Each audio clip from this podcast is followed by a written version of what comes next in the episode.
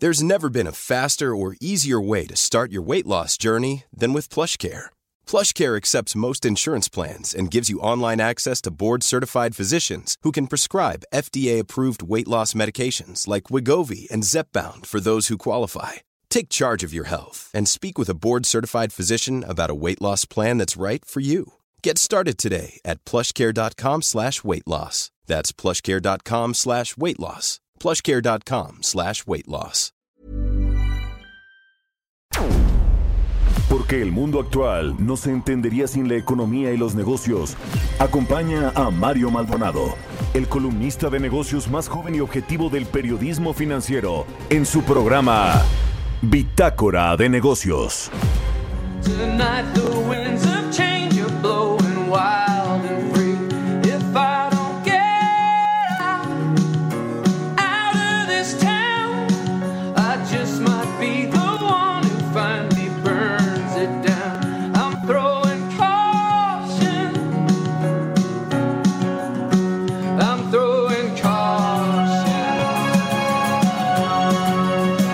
¿Qué tal? ¿Cómo está? Muy buenos días. Me da mucho gusto saludarlo en este viernes 24 de abril. Bienvenidos a Bitácora de Negocios, yo soy Mario Maldonado y saludo a quienes nos escuchan por la 98.5 de FM en las frecuencias de El Heraldo Radio, también a los que nos eh, siguen en Guadalajara, Jalisco por la 100.3 de FM, en Tampico por la 92.5, en Villahermosa por la 106.3, en Acapulco por la 92.1, en el Estado de México por la 540 de AM, en la 89.3 de FM en Texcoco y en Tijuana por la 1700 de AM, así como a todos los que nos siguen a través de la página heraldodemexico.com.mx en el streaming que está en el home del sitio del Heraldo de México. Ahí puede escuchar el programa y a través también de las aplicaciones de radio por internet. Pues iniciamos este viernes final, eh, día final de la semana, al menos en lo que tiene que ver con el día laboral, aunque pues dicen que ya todos los viernes son como cualquier, eh, pues como cualquier día porque estamos confinados, aislados socialmente. Rápidamente iniciamos con esta canción de los Killers, se llama Caution. Esta semana estuvimos escuchando canciones de este concierto virtual One World Together at Home que se transmitió el fin de semana pasado y que bueno buscó recaudar eh, fondos para trabajadores del sector salud que ayudan a enfrentar la pandemia del del coronavirus, esos héroes sin capa, como les llaman. Rápidamente les digo, vamos a hablar eh, con Roberto Aguilar en el programa sobre pues eh, eh, varios temas que tienen que ver ahí con la Organización Mundial de la Salud y el asunto del COVID-19, hasta cuándo se va a alargar este asunto. La canciller Angela Merkel, la canciller alemana, decía que, bueno, pues estamos al inicio apenas de lo que es realmente esta enfermedad, esta pandemia del COVID-19. Habrá que ver qué pasa, el tipo de cambio muy presionado, de todo esto nos va a hablar Roberto Aguilar. Vamos a platicar también con Fernando Villar, asociado del Consejo Mexicano de Asuntos Internacionales. China se convierte en el mayor ganador de la caída del petróleo a causa del coronavirus. Vamos a entrarle a ese tema. Platicaremos también con Eduardo Solís, quien es miembro de la mesa directiva de la CONCAMIN encargado de las cadenas globales de suministro. ¿Qué está pasando con todo esto y con la exigencia de más de 300 empresas estadounidenses para que México reactive operaciones en ciertas industrias que son proveedoras de las empresas estadounidenses. Y finalmente vamos a hablar también con Jonathan Heath, subgobernador del Banco de México, sobre pues estos anuncios que se hicieron recientemente esta semana de recortar la tasa de interés en 50 puntos base, inyectar 750 mil millones de pesos al sector financiero. Eh, vamos a ver si hay demanda de estos créditos y qué otras medidas, qué otras herramientas tiene a su mano el Banco de México. Quizá se comenzará a hablar de este mandato dual para que también pueda eh, pues tener injerencia, atribuciones en el crecimiento de la economía. Bueno, pues vamos a hablar de todo esto con Jonathan Heath. Quédese aquí en Bitácora de Negocios, se va a poner bueno, ya es viernes. Además, le dejo el resumen de las noticias más importantes con las que usted tiene que amanecer este día. Lo tiene Jesús Espinosa.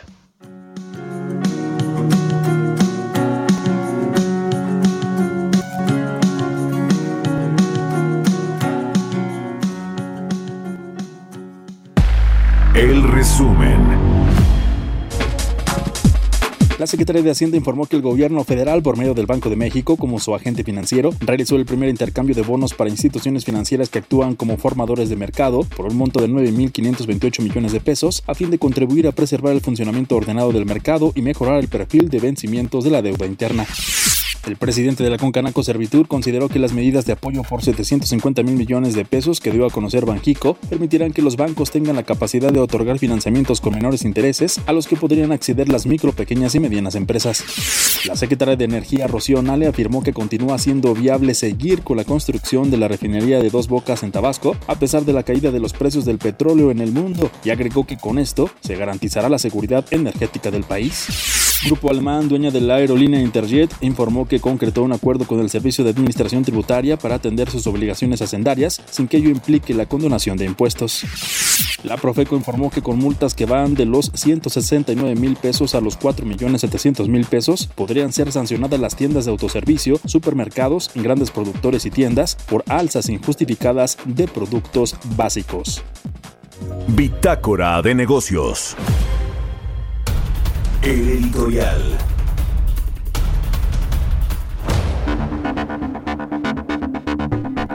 ¿Usted se acuerda de Alfonso Romo, este empresario neoleonés o regiomontano de adopción, porque nació en la Ciudad de México, que pues fue anunciado como el jefe de la oficina de la presidencia y el enlace del presidente con la iniciativa privada?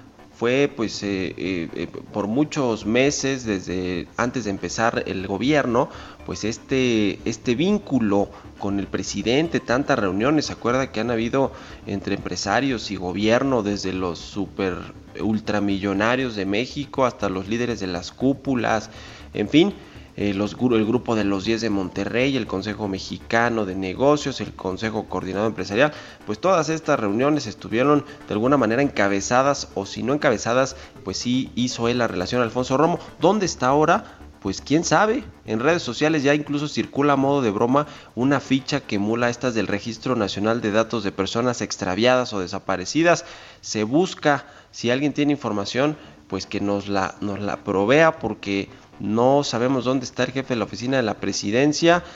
Eh, pues dicen que está, pasó unos, unas semanas, unos días en Monterrey, después regresó a la Ciudad de México y estaría pues por anunciar este plan de inversión en el sector energético. Finalmente saldría ya la luz pública, los reflectores, para hacer este anuncio que quién sabe si sea el último de Poncho Romo, porque pues está totalmente desacreditado, no es eh, ya un vínculo confiable entre empresarios y el presidente. Bueno, dicen que ya ni siquiera tiene tanto trato con el presidente Andrés Manuel López Obrador ha quedado desacreditado por estos desplantes públicos que ha hecho el presidente, no solo desde el aeropuerto de Texcoco, se acuerda que él decía que aseguraba que se iba a mantener este proyecto, sino bueno, pues ha habido varias, varias ocasiones en las que eh, Poncho Romo pues ha eh, salido desacreditado públicamente por el presidente. Y, y, no obstante eso, pues ahora ya quien está tomando esta eh, participación preponderante en la relación con la iniciativa privada, pues es ni más ni menos que el vicepresidente entre comillas, eso es parte de mi cosecha, Marcelo Ebrard, que es, eh,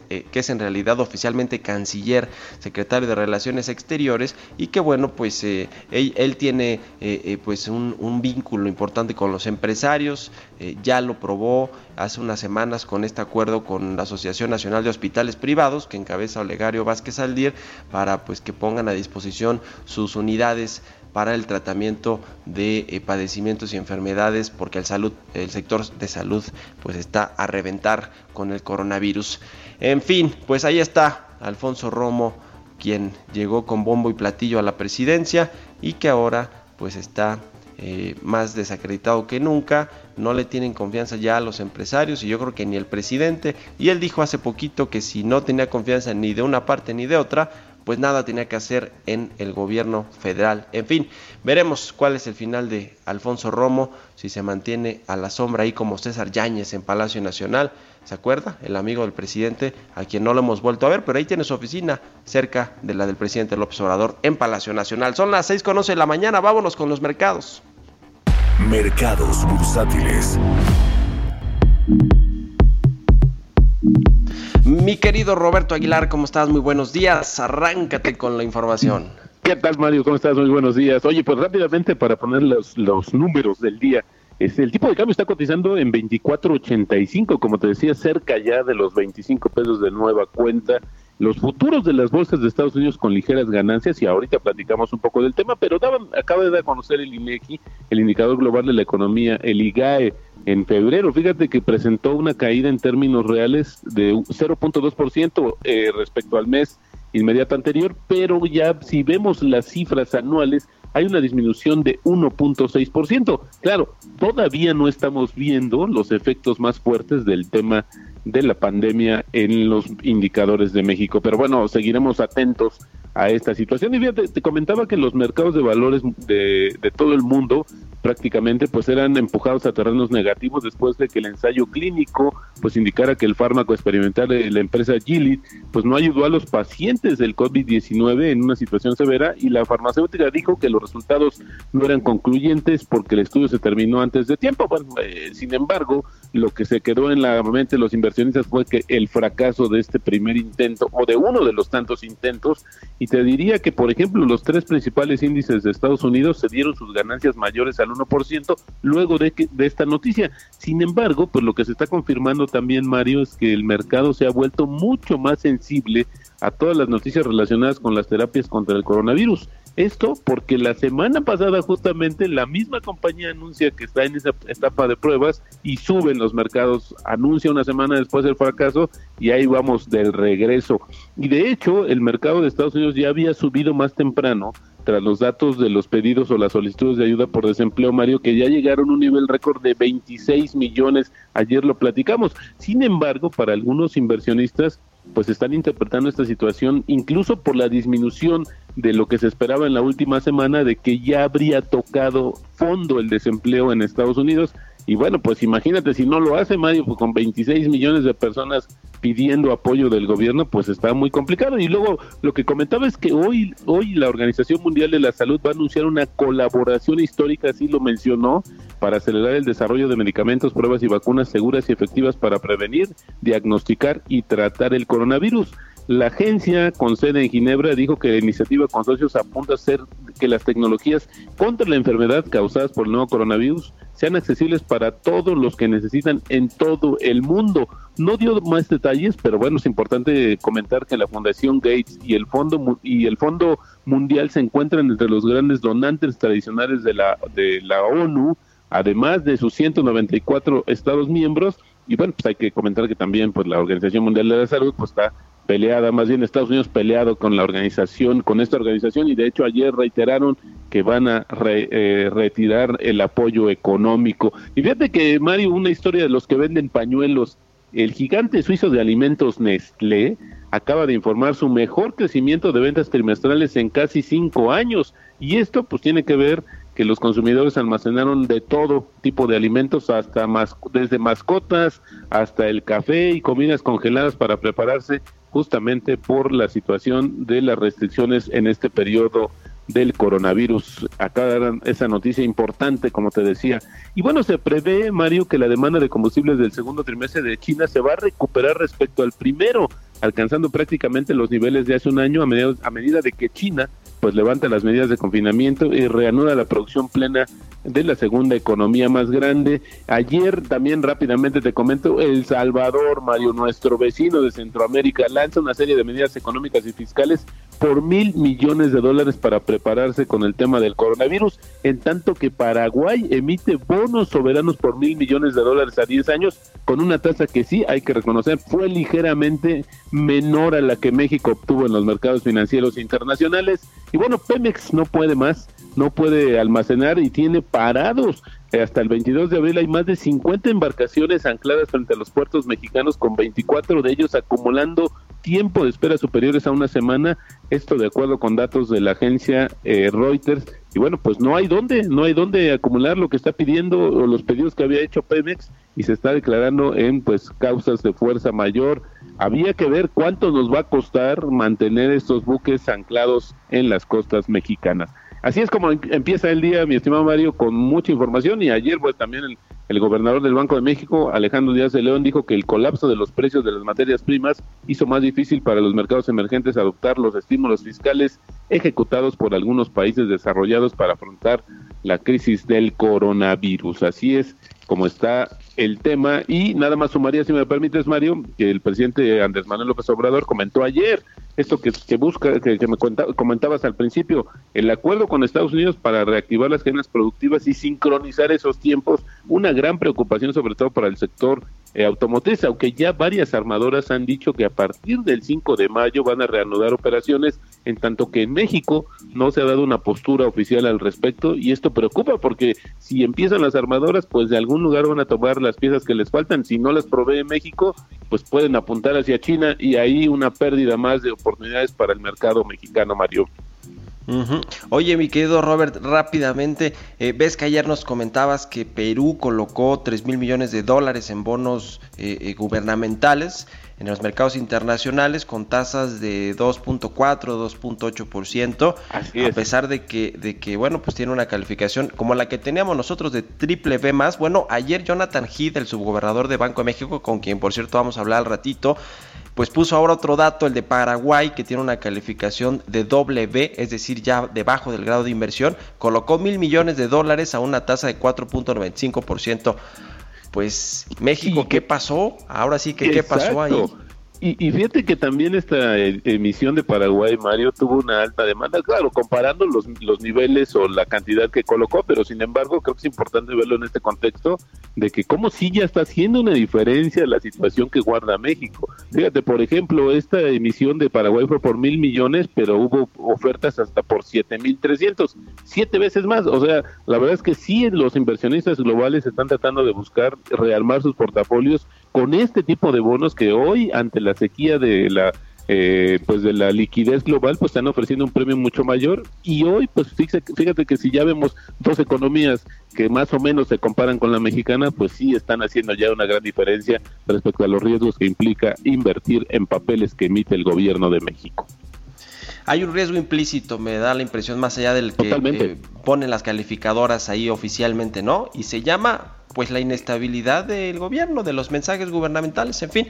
Muchas gracias, mi querido Roberto. Muy buenos días. Mario, muy, muy buenos días. Siga Roberto Aguilar en Twitter, Roberto AH6 con 19. Vámonos a otra cosa. Historias empresariales. Pues del lado de los que venden pañuelos en esta crisis, como el caso de Nestlé, que ya nos decía Roberto Aguilar, también están los videojuegos digitales, los eh, creadores eh, y distribuidores de estos videojuegos están triunfando en esta cuarentena por el coronavirus. Las cifras de ingresos establecen nuevos récords en ventas, alcanzando los 10 mil millones de dólares. Nos cuenta de esto Giovanna Torres. Los videojuegos se han convertido en otra de las opciones más populares para sobrellevar la cuarentena, lo que ha derivado en un incremento de sus ingresos de manera significativa a tal grado de romper sus propios récords. En el caso específico de los juegos, el formato digital ha logrado arrasar con el físico, debido al cierre de tiendas en todo el mundo. De acuerdo con un reporte publicado por la firma de análisis de mercado Superdata, el gasto total en los juegos digitales en marzo del 2020 alcanzó el récord histórico de 10 mil millones de dólares, un incremento del 11% respecto al mismo periodo de 2019. De febrero a marzo de este año, los ingresos de consolas crecieron un 64% respecto al mes de febrero, quedando en 1.500 millones de dólares, mientras que los juegos para PC crecieron un 56% para ubicarse en 567 millones de dólares. Animal Crossing New Horizon de Nintendo se convirtió en el juego para consola que más copias digitales vendió, 5 millones tan solo en su primer mes de lanzamiento. Para Bitácora de Negocios, Giovanna Torres. Mario Maldonado en Bitácora de Negocios.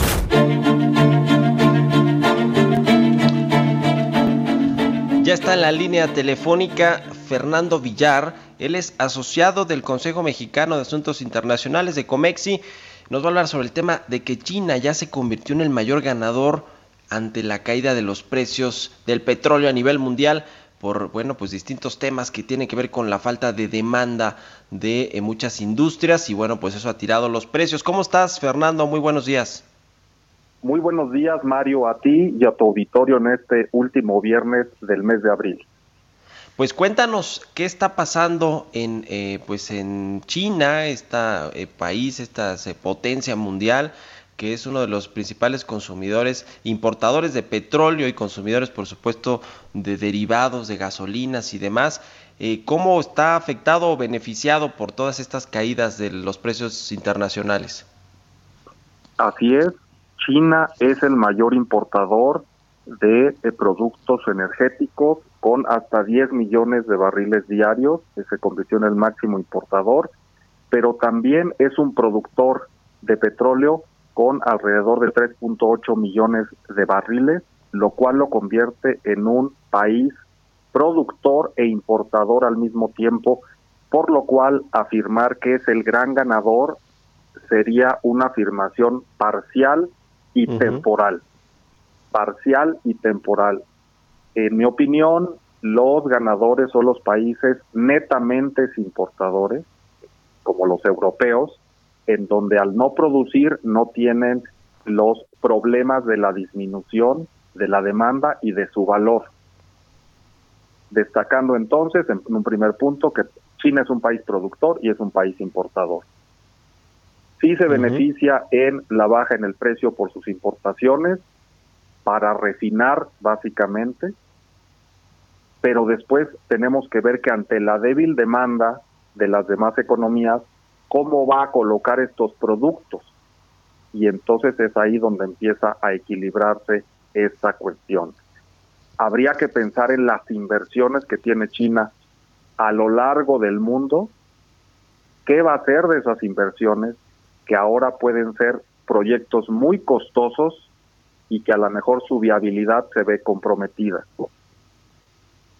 Podríamos comentar uno de esas inversiones en diciembre de 2016 en la ronda 1.4 aquí en México, una de sus empresas petroleras, CENOC, sí. licita y gana uno de los bloques de la ronda 1.4 en aguas profundas, un bloque muy apetecido, por cierto.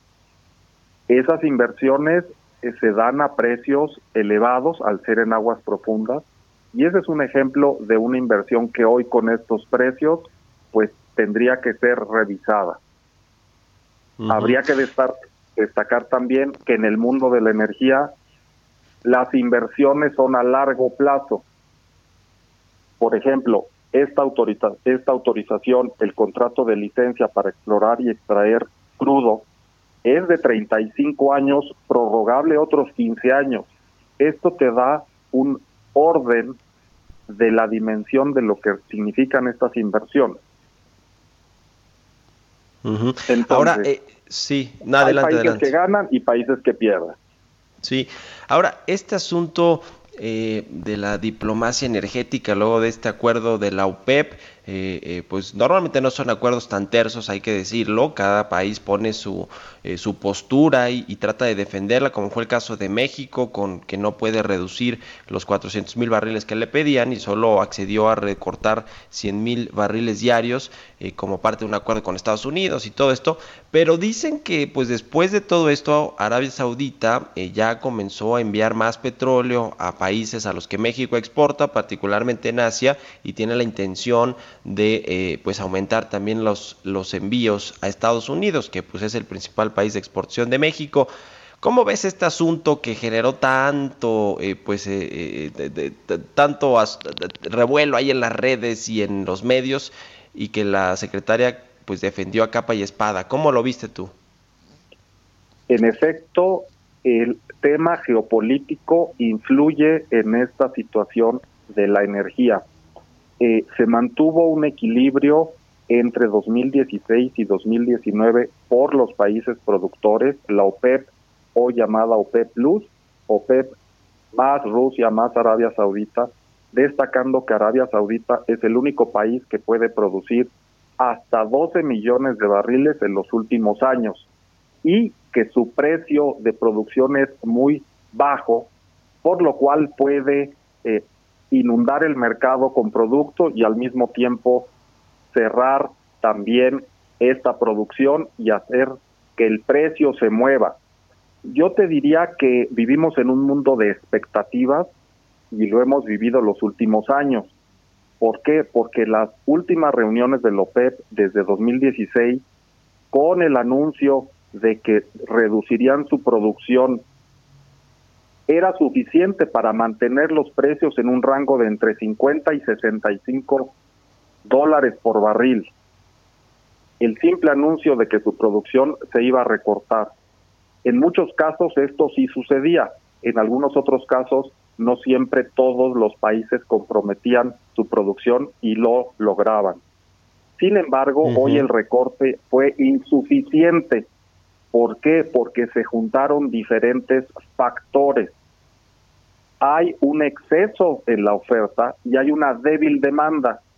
La pandemia vino a ser un jugador en esta ecuación y en esta marzo de 2020 no se pusieron de acuerdo Arabia y Rusia y por primera vez en los últimos cinco años están en la mesa y dicen yo no compré, yo no comprometo producción a la baja y manda una señal al mercado de que va a haber un excedente al mismo tiempo que disminuye la demanda. Sí. Bueno, Con lo pues, eh, cual que- ba- ba- bastaría un anuncio de que Arabia y Rusia se vuelven a reunir, con el simple anuncio crearía una expectativa nueva de que van a volver a equilibrar ellos, los grandes jugadores, el precio. Un anuncio de que se vuelven a reunir para tratar el tema y poco tiempo después un anuncio de que regresan a su recorte de producción de los últimos años. Pues Siempre sí, y cuando los altos inventarios, si- siempre y cuando los altos inventarios se puedan ir absorbiendo, que ese es el tercer jugador que ahorita es determinante. Bueno, pues qué, qué, qué, qué asunto. Ahí también Donald Trump, por, su- por cierto, amenazó ayer a Irán y eso también dicen que impulsó el precio de- del barril de, de Texas. Te agradezco mucho, Fernando Villar, me tengo que ir al corte, pero te agradezco mucho que nos hayas tomado la llamada aquí en, en Bitácora de Negocios y muy buenos días. Muy buenos días, Mario, a ti y a tu auditorio. Hacemos una pausa, regresamos. Continuamos en un momento con la información más relevante del mundo financiero en Bitácora de Negocios con Mario Maldonado. Regresamos. Estamos de vuelta en Bitácora de Negocios con Mario Maldonado. Entrevista. Regresamos a historias de negocios, son las eh, a de negocios son las 6 con 33 minutos. Ya le dije hasta el título de mi columna. Oiga, a ver, vamos a platicar con Eduardo Solís, ya le decía, él es miembro de la mesa directiva de la Confederación de Cámaras Industriales y encargado de las cadenas globales de suministro, de suministro del COVID. Esto ahí en la Concamín. ¿Cómo estás, Eduardo? Muy buenos días. Gracias por tomarnos la llamada. Al contrario, Mario, eh, con el gusto de saludarte y, por supuesto, a tu amabilísimo auditorio. Gracias, Eduardo. A ver, eh, pues, ¿qué te parece si iniciamos con, con esta carta, esta solicitud que enviaron un grupo de más de 300 empresas estadounidenses a, eh, pues, al gobierno mexicano para que tome en cuenta la reactivación de sus industrias y, bueno, pues los proveedores que tiene aquí en México son cadenas de suministro globales, ya lo sabemos, está interconectado todo el mundo y México, por supuesto que no es la excepción, al revés, tenemos muchísimos acuerdos comerciales.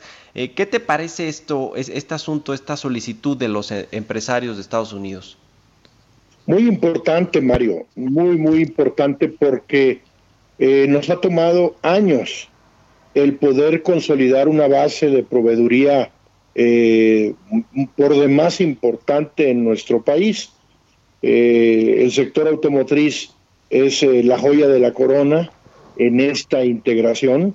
Eh, alrededor de 40% en promedio de un vehículo que se fabrica en Estados Unidos es eh, mexicano, tiene partes y componentes que vienen de nuestro país y esta, eh, este nivel de integración nos ha costado tiempo, nos ha costado una curva de aprendizaje de muchos años, pero que hoy nos tiene pues con eh, una inversión extranjera directa de los últimos 10 años de alrededor de 70 mil millones de dólares y eh, unas exportaciones reportadas el año pasado de pues ya cercanas a los 150 mil millones de dólares. Somos el principal eh, generador de divisas en el sector automotriz y bueno, pues eh, decía yo la joya de la corona, pues sí, pero esto ha sido eh, con base en una experiencia de años que podríamos poner en riesgo, Mario. El sector aeronáutico en los últimos años ha crecido año con año a doble dígito, eh, más de 300 empresas eh, del sector aeronáutico proveedoras eh, de empresas muy importantes, fabricantes de motores y de aviones como Boeing, como Airbus en, en, Europa, como Bombardier de aviones regionales. Pues mira, es, todas las puertas del avión más importante eh, que fabrica Boeing, que es el 777 Dreamliner, se hacen en Sonora, pero también todo el cableado, cableado completito de ese avión se hace en Chihuahua. Y también somos proveedores de la eh, industria de la defensa en Estados Unidos. Eh, todo el cableado del F-16 se hace en Chihuahua, por ejemplo. No podemos soslayar el hecho de que en estos sectores que yo he seleccionado eh, eh, pero que por supuesto son ejemplo, hay más, eh, como el, electrónico, el eléctrico, electrodoméstico, el aeronáutico y el automotriz,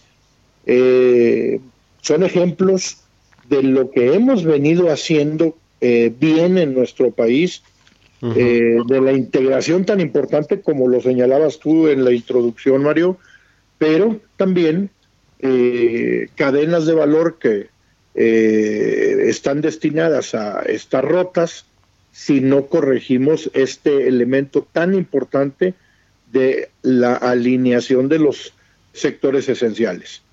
Los Estados eh, Unidos fabricar, los Estados Unidos publicaron, perdóname Mario, publicaron el, el, viernes pasado un documento que yo he hecho público eh, eh, publicado por el Departamento de Homeland Security, en donde señalan eh, puntualmente sus sectores esenciales y no coinciden con los que tenemos en nuestro decreto, porque nosotros no tenemos ni al sector automotriz ni al sector aeronáutico y en el sector electrónico solo tenemos algunos productos de telecomunicaciones, no tenemos al sector textil, eh, confección, como lo, como lo señaló Pepe, Pepe Cohen en, en nuestra conferencia COVID industrial eh, del miércoles pasado, nuestra farmacéutica, como lo señaló Guillermo Funes, en fin, este desalineamiento que hay eh, es el que nos preocupa. Instamos pues por eso a los gobiernos y al nuestro, sin duda, pues a que establezcan una comunicación en Norteamérica se pueden establecer protocolos, Mario, de sanidad, de sanidad, que permitan la fabricación eh, segura para los empleados. Te voy a dar un dato que no había dado porque eh, eh, me parece que es por demás relevante para las autoridades y para el público. En Alemania las plantas automotrices no pararon, no han parado. No hay planta automotriz que se haya detenido ante el COVID-19, porque establecieron protocolos de sanidad muy estrictos. Sí. Bueno, eh, eh, es, que es justo ese es el tema, ¿no, Eduardo? Porque, a ver, mira, hoy yo leo la prensa y un, un periódico trae en su portada de 8 que las maquiladoras de la frontera van a, a, reabrir operaciones en mayo. Y otro medio en su portada, igual de 8, dice: comienzan a morir en las maquiladoras y hay confirmación de 13 decesos de trabajadores en fábricas y, y brotes en varias plantas del, del, del norte. A ver. Eh, eh, cómo hacer pues esa, esa justa, eh, ese justo equilibrio para decir, pues sí pueden abrir, pero si se siguen contagiando ahí mismo, pues está difícil, ¿no? O sea, ahí hay un tema importante. Es un falso dilema, como lo digo yo, porque realmente sí se puede abrir, en Alemania ni siquiera cerraron, y el tema de esta, esta maquiladora que señalas, ellos mismos lo han dicho, que recibieron una visita de compañeros europeos eh, en la planta y que venía de esos compañeros europeos, pues ya con la enfermedad que la propagaron en la empresa. Eh, por supuesto, la empresa no tenía ningún protocolo de sanidad, de seguridad. Algunas de ellas se quejan que lo único que ponen es gel en la entrada, ¿verdad? Este, y claramente eso no es un protocolo. Eh, realmente eh, tenemos que seguir protocolos muy, muy estrictos. Están publicados por la Organización Mundial de la Salud y como lo hemos dicho nosotros desde Concamín, tenemos un compromiso muy claro con la seguridad eh, sanitaria, con la, con la salud y la vida de nuestros empleados. No se trata de abrir por abrir, se trata de seguir protocolos estrictos como es el caso eh, en Alemania, Mario. Ya. Bueno, pues vamos a estar muy pendientes y ojalá que nos puedas estar contando aquí cómo van reabriéndose estas industrias importantes para México. Eduardo Solís, muchas gracias por la entrevista y muy buenos días. Al contrario, Mario, gracias a ti y a tu amable auditorio. Un abrazo, muy buenos días y buen fin de semana. Son las 6 con 41. Vámonos con la innovación. Innovación. Jimena Tolama editora en jefe de elcio.com. Querida Jimena, ¿cómo te va? Muy buenos días. Bienvenida Hola, a, Mario. Muy... a Bitácora de Negocios, vía virtual, Susana a distancia, por supuesto. Vía virtual, por supuesto. Pues ahora justamente que estamos en esta época del gran confinamiento, creo que todos sin duda aplicamos la filosofía de que estas son de, de que de las crisis salen oportunidades. Pero si hay una empresa que definitivamente Mario ha sabido moverse por el fango en esta coyuntura, esa es Facebook. Bajita la mano ha estado haciendo unas movidas muy interesantes de negocio y el virus no la va a parar. En los últimos días lanzó una app para gamers, compró una participación relevante en India y hasta avanza con los reguladores para volver realidad su negocio de pagos digitales. Ahí te va. La movida inteligente es esta app que lanzó, que competirá directamente con YouTube y con Twitch. O sea, va a ofrecer transmisiones de videojuegos en tiempo real, que pues van muy en aumento ahorita, y qué mejor momento para sacarlo que pues durante el encierro. Luego tenemos la gran movida, y digo grande porque esta semana invirtió 6 mil millones de dólares para obtener una participación de alrededor del 9% en una compañía de telecomunicaciones de la India, que por cierto es un mercado muy relevante para Facebook en términos de usuarios. Se llama Geo Platforms y pertenece a un emporio digital y de Internet que tiene el hombre más rico de ese país, que es Mukesh Ambani, es como el Carlos Slim de la India. Ahora, ¿qué pretende Mark Zuckerberg con esto? Lo que quiere es aprovechar esa infraestructura que tiene este empresario para ofrecer como un tipo de alianza con WhatsApp y, una de sus empresas que se llama GeoMart.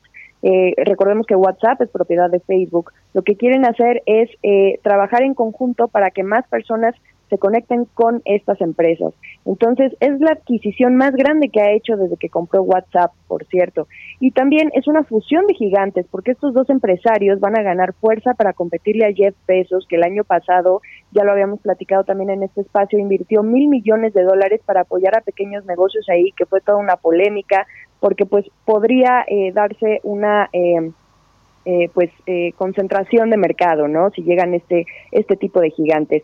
Y finalmente, la movida sutil es la de los pagos digitales, porque tres empresas fintech de Indonesia ya trabajan con Facebook para solicitar la aprobación regulatoria que les permita lanzar pagos móviles en ese país. Y de aprobarse podría ser la primera prueba de este servicio de pago unificado que quiere hacer Mark Zuckerberg, que es el Facebook Pay, porque ellos lo que quieren es que tú puedas pagar y transferir desde tus cuentas de WhatsApp o de Instagram sin salirte de estas aplicaciones, Mario. Y pasando rapidísimo a otros temas, la que luce como el ángel y demonio de esta pandemia es Zoom. Creo que ya todos hasta a, esta altura ya hemos eh, aplicado videoconferencias eh, que pese a las brechas de seguridad, esta empresa Zoom en particular no para de crecer. Su base de usuarios esta semana creció otro 50% a 300 millones, eh, bueno, más bien en las últimas tres semanas, es el acumulado de las últimas tres semanas.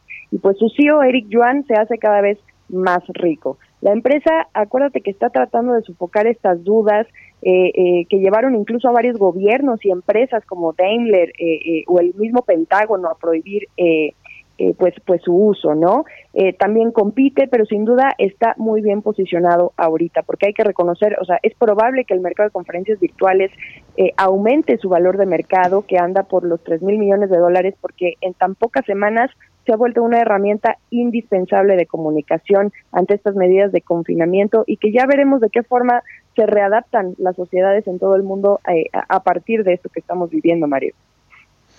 Pues ahí está, Jime, muy interesante todo esto eh, que, nos cuentas.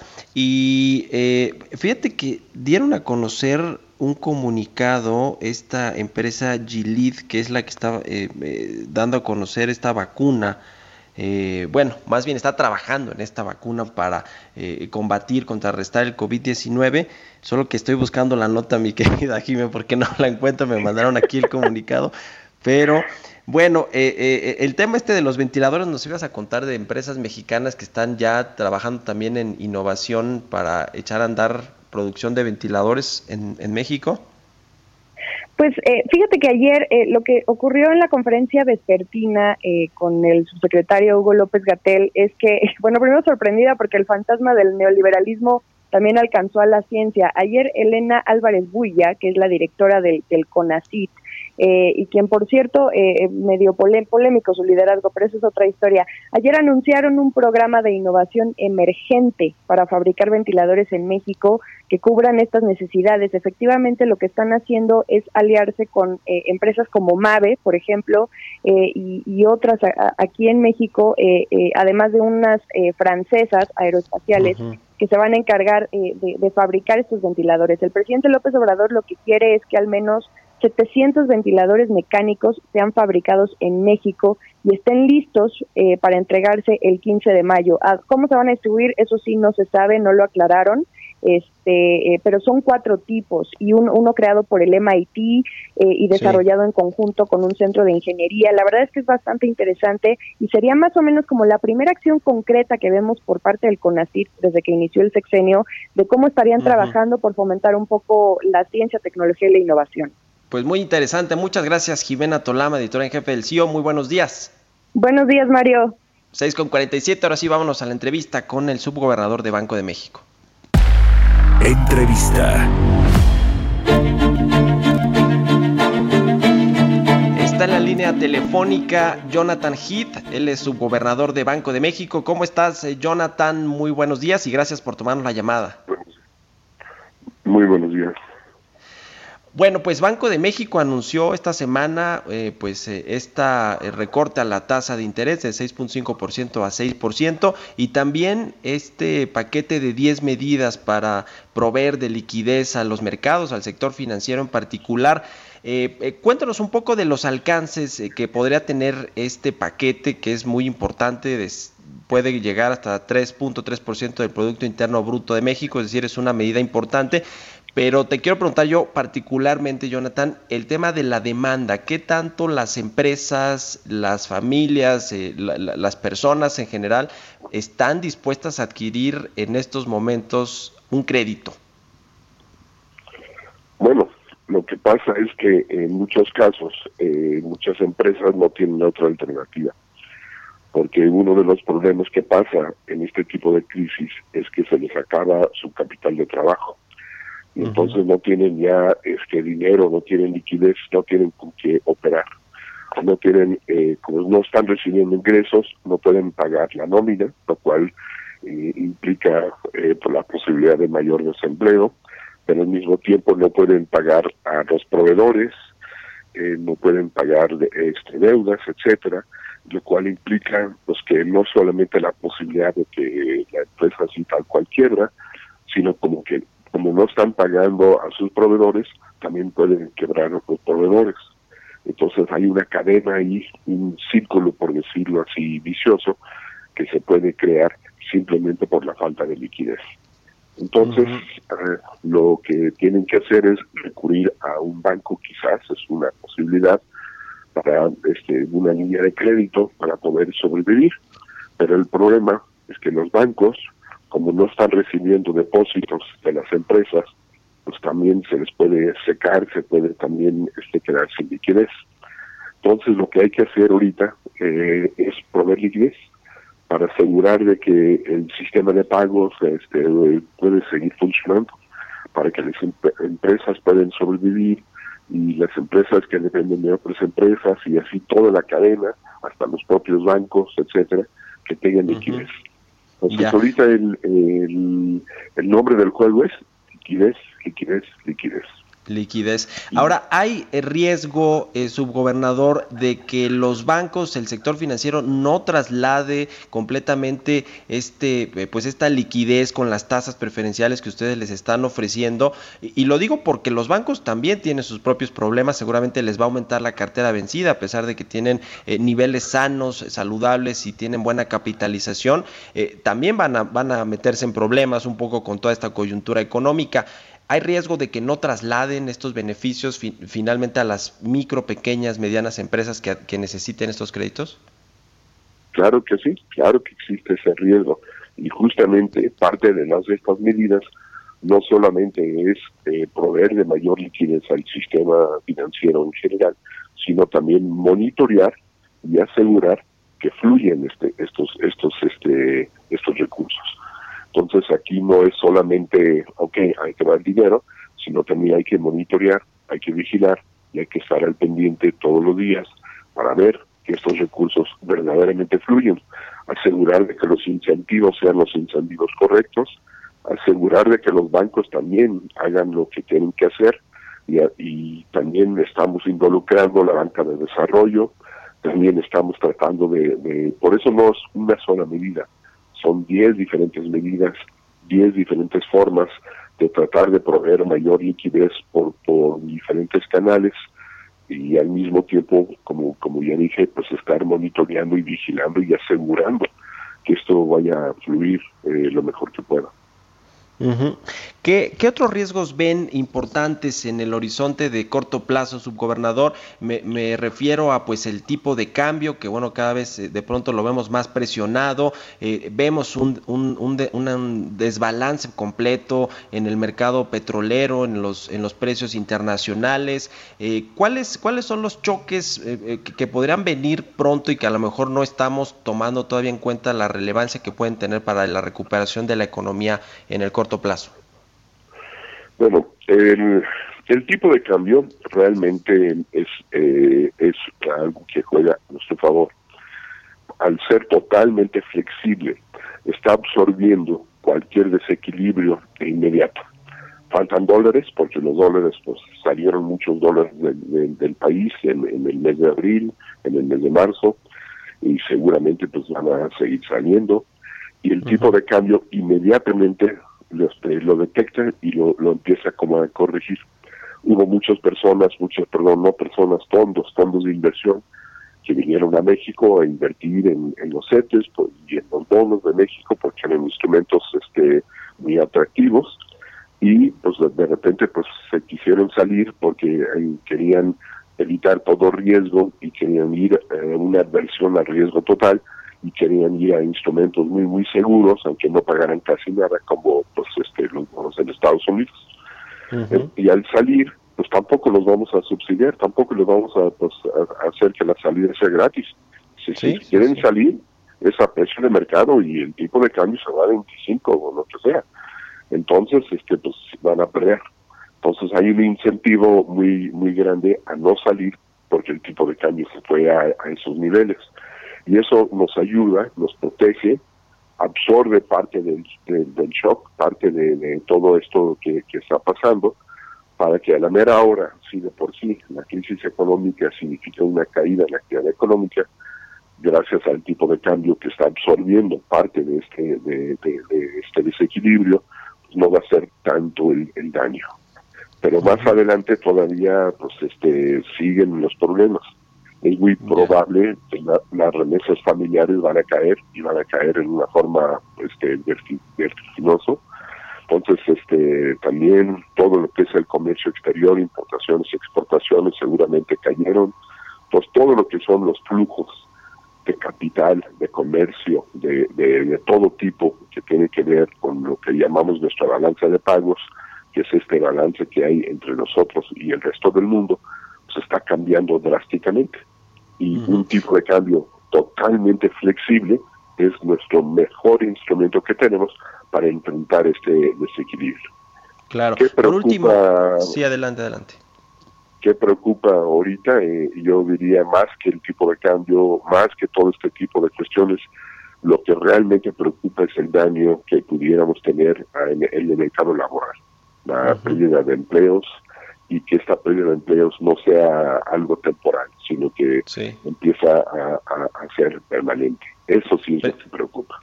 Precisamente eh, a propósito de esto, su gobernador, en unos 50 segunditos que ya le tengo que dejar los micrófonos a, Sergio Sarmiento, eh, eh, este asunto de la política contracíclica del gobierno, ¿cómo se ve desde la óptica a lo mejor más personal de Jonathan Heath? Y también este asunto del mandato dual de Banco de México que vuelve a- ahora con este tema de pues tener atribuciones también para incidir en, la, en, la, en el crecimiento de la economía. El mandato dual para mí es irrelevante. El Banco de México está tratando de hacer todo lo que puede para eh, dentro de lo que es lo que le toca de- de- con los instrumentos que tiene para tratar de asegurar de que la economía funcione lo mejor posible, que haya crecimiento económico, que haya estabilidad económico, que fluya el sistema de pagos. Todo está encaminado en la misma dirección. Si se pone en, en la Constitución que el mandato prioritario, pero no significa que es el único, pero es el prioritario, es este, la estabilidad de precios, es porque a lo que más podemos nosotros contribuir y una economía con una estabilidad de precios va a poder funcionar mucho mejor que este que, que, que una economía con inestabilidad. Entonces, este, obviamente nos preocupa mucho el crecimiento económico y pues estamos haciendo todo lo mejor que podemos para contribuir a que la economía pueda crecer lo, lo, lo más que pueda. Este, no, no significa que están peleados este uno con el otro. La mejor contribución que puede ser la política monetaria a un ambiente propicio para el crecimiento económico es un ambiente de estabilidad económica, de estabilidad financiera, donde no haya inflación, donde todo lo- todo fluye, donde los flujos de capital fluyen de un lado a otro lado, el sistema de pagos funcione, todo todo va encaminado en la misma dirección. Ya, pues le agradezco mucho, subgobernador de Banco de México, Jonathan Heath, que nos haya tomado la llamada aquí en Bitácora de Negocios y muy buenos días. Muy buenos días. Hasta luego, llegamos al final de Bitácora de Negocios. Quédese con Sergio Sarmiento y Lupita Juárez aquí en Heraldo Radio. Nos vemos y nos escuchamos el próximo lunes a las 6 de la Esto fue Bitácora de Negocios con Mario Maldonado, donde la H suena y ahora también se escucha. Una estación de Heraldo Media Group. Mom deserves the best, and there's no better place to shop for Mother's Day than Whole Foods Market. They're your destination for unbeatable savings, from premium gifts to show-stopping flowers and irresistible desserts. Start by saving 33% with Prime on all body care and candles. Then get a 15-stem bunch of tulips for just $9.99 each with Prime. Round out Mom's menu with festive rosé, irresistible berry chantilly cake, and more special treats. Come celebrate Mother's Day at Whole Foods Market.